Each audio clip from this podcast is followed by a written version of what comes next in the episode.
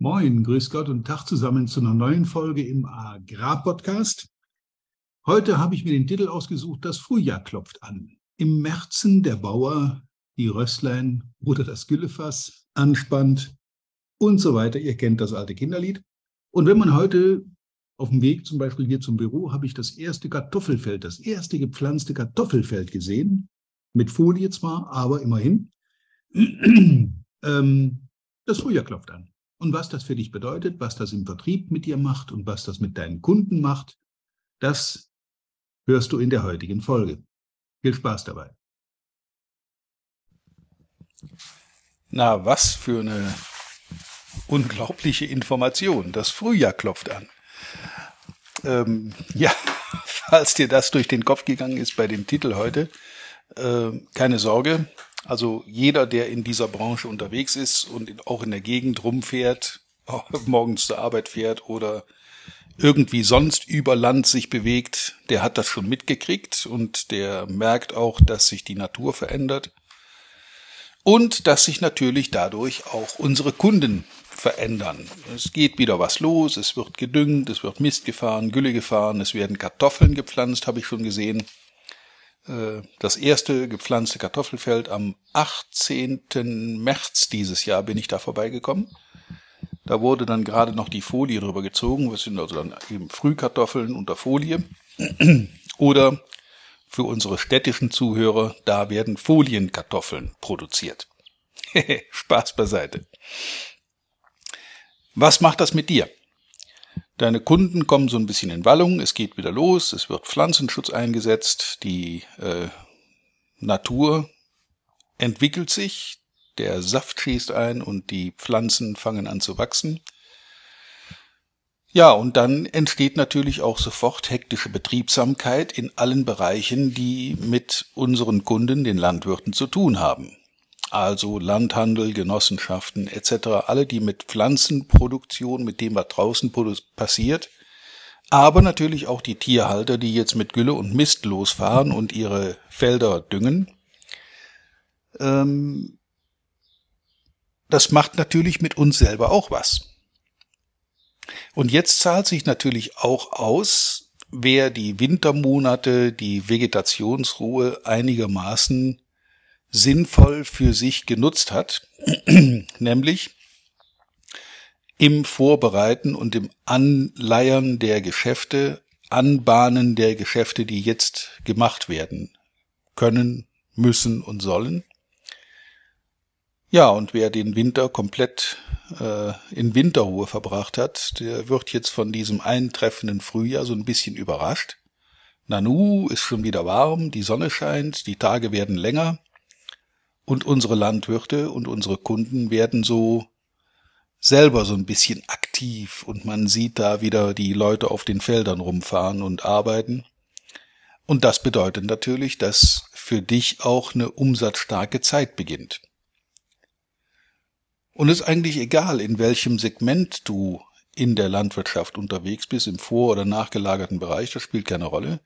Diese diese natürliche Entwicklung, die wir haben, die Jahreszeiten, denen wir mit unserem Job praktisch immer folgen, vom Frühjahr über die Ernte im Sommer, wo dann eben eine hohe Arbeitsbelastung ist. Ich merke das auch selber bei mir, dass äh, Leute, dass Firmen während der Frühjahrs- und Sommersaison, wenn also Frühjahrsbestellung ist oder wenn auch äh, Erntezeit ist, dass dann die Bereitschaft und die Zeit für Trainingsmaßnahmen vor Ort ja nachlässt. Sagen wir, sagen wir es mal so, wie es ist. Die Leute haben und wollen dann auch keine Zeit haben. Das sind Dinge, die man hat im Winter vorbereiten können. Seminare und Weiterbildungen sollten natürlich dann in eine Zeit fallen, wo das nicht so drauf ankommt, dass alle Mann an Bord sind. Äh, während der Saison.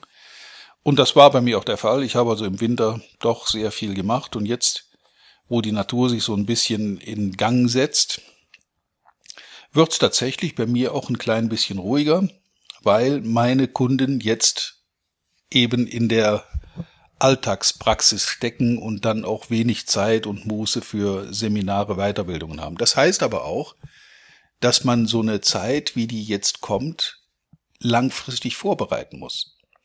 Ein Landwirt, der im Sommer des nächsten Jahres äh, Getreide ernten will, der muss das im Winter des Vorjahres ernten. Äh, Entschuldigung, im Winter des Vorjahres natürlich säen. Also mit einem, ja, halben, dreiviertel Vorlauf bis zur neuen Ernte, die er dann einfahren kann. Das heißt langfristiges Denken, nachhaltiges Denken. Und so geht's uns im Vertrieb natürlich auch.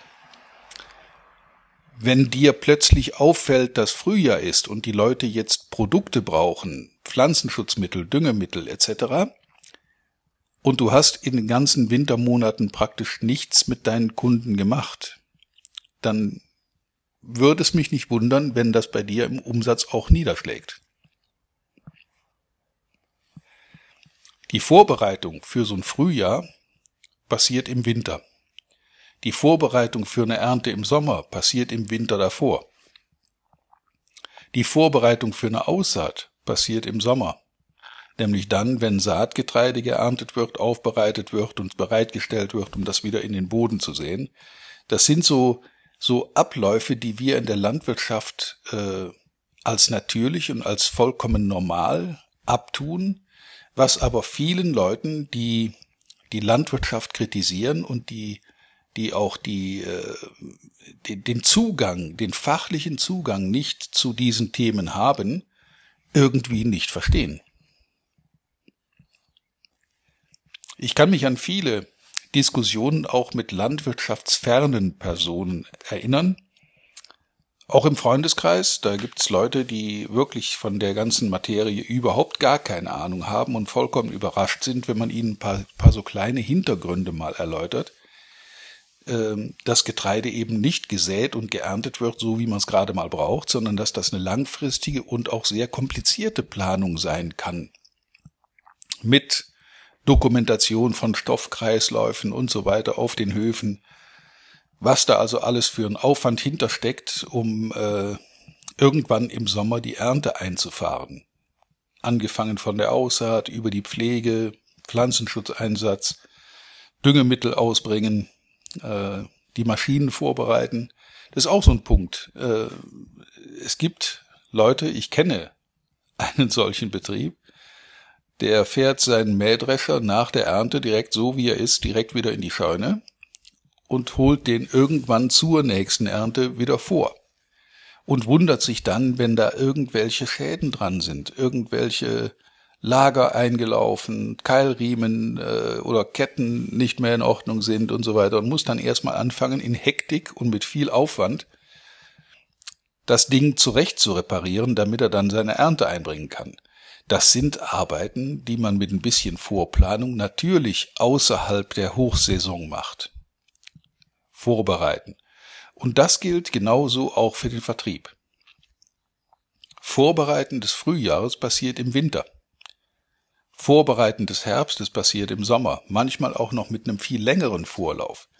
Und das sind Sachen, die muss man sich einfach klar machen, dass wir unsere Werkstatt im Freien, in der Natur haben. Unsere Kunden arbeiten im Freien mit der Natur und die nimmt keine Rücksicht auf irgendwelche Stechuhren oder äh, ja äh, tariflich festgelegte Arbeitszeiten etc. Das funktioniert dann nicht. Da wird eben dann gearbeitet, wenn es geht und wenn es sein muss und die Arbeit ist dann zu Ende, wenn sie fertig ist und nicht, wenn meine Uhr mir sagt, es ist jetzt fünf Uhr, ich muss jetzt Feierabend machen.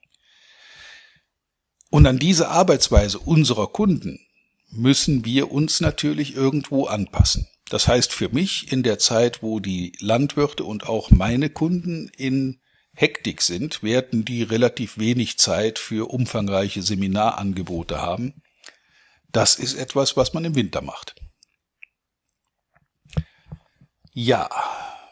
Wie kam ich drauf? Dieses Thema ist mir in den Sinn gekommen, weil ich eben auf dem Weg hier zum Büro gesehen habe, dass da das erste Kartoffelfeld gepflanzt war und äh, noch Folie drüber gezogen wurde. Und dann dachte ich mir, oh, guck mal. Langfristige Vorbereitung, der ist relativ früh dran, also das Wetter ist ja noch nicht so lange offen, sind höchstens ein, zwei Tage und er hat sofort gesagt, okay, jetzt ist der richtige Zeitpunkt, der Boden gibt's her, also machen wir das. Und by the way, zu diesem Thema Entscheidungsfindung, also nutze ich jetzt dieses plötzlich schöne Wetter mit bis zu 15, 17, 18 Grad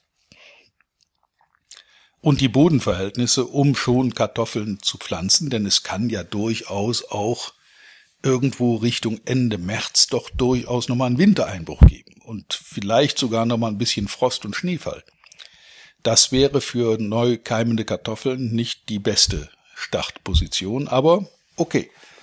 Lassen wir es mal im Raum stehen. Dieser Landwirt, an dem ich da vorbeikam, der hat sich dazu entschieden, das so zu machen. Und er wird natürlich auch sich dazu seine Gedanken gemacht haben.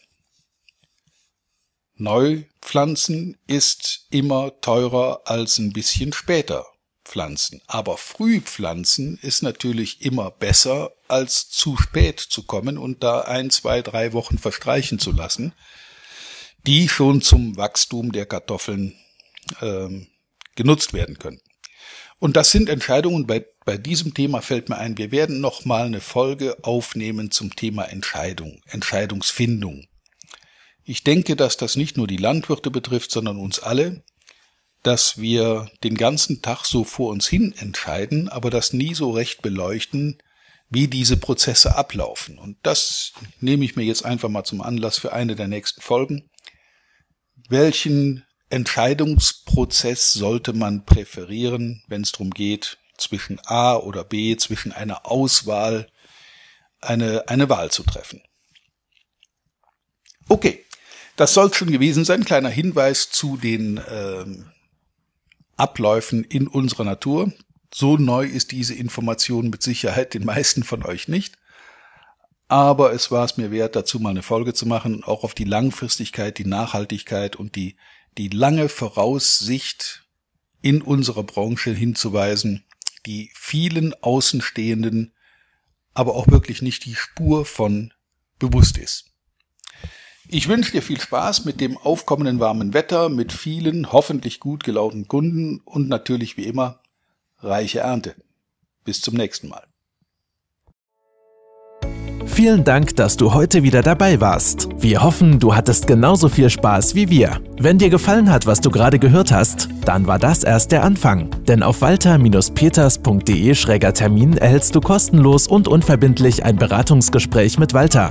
In diesem 30-minütigen, völlig kostenfreien Erstgespräch erarbeitet Walter mit dir einen Schritt-für-Schritt-Plan, den du direkt anwenden kannst. Du lernst zum Beispiel, wie du deinen Umsatz innerhalb weniger Wochen deutlich steigerst, wie du mehr Neukunden für dich gewinnst und deine Verkaufsgespräche erfolgreich abschließt. Da Walter immer nur eine begrenzte Zahl von Anfragen bearbeiten kann, warte nicht zu lange. Denn Fakt ist, wer weiterkommen will, braucht einen Experten. Walter hat mit über 40 Jahren im Vertrieb und 15 Jahren als Trainer schon zahlreichen erfolgreichen Unternehmen dabei geholfen, ihre Umsätze massiv zu steigern und Kundenverhandlungen deutlich zu vereinfachen. Wenn du also wissen willst, ob du für ein Erstgespräch in Frage kommst, geh auf walter-peters.de-termin und fülle das Formular aus. Bis zum nächsten Mal bei Erfolgreich im Agrarvertrieb, der Agrarpodcast. Wir wünschen dir reiche Ernte.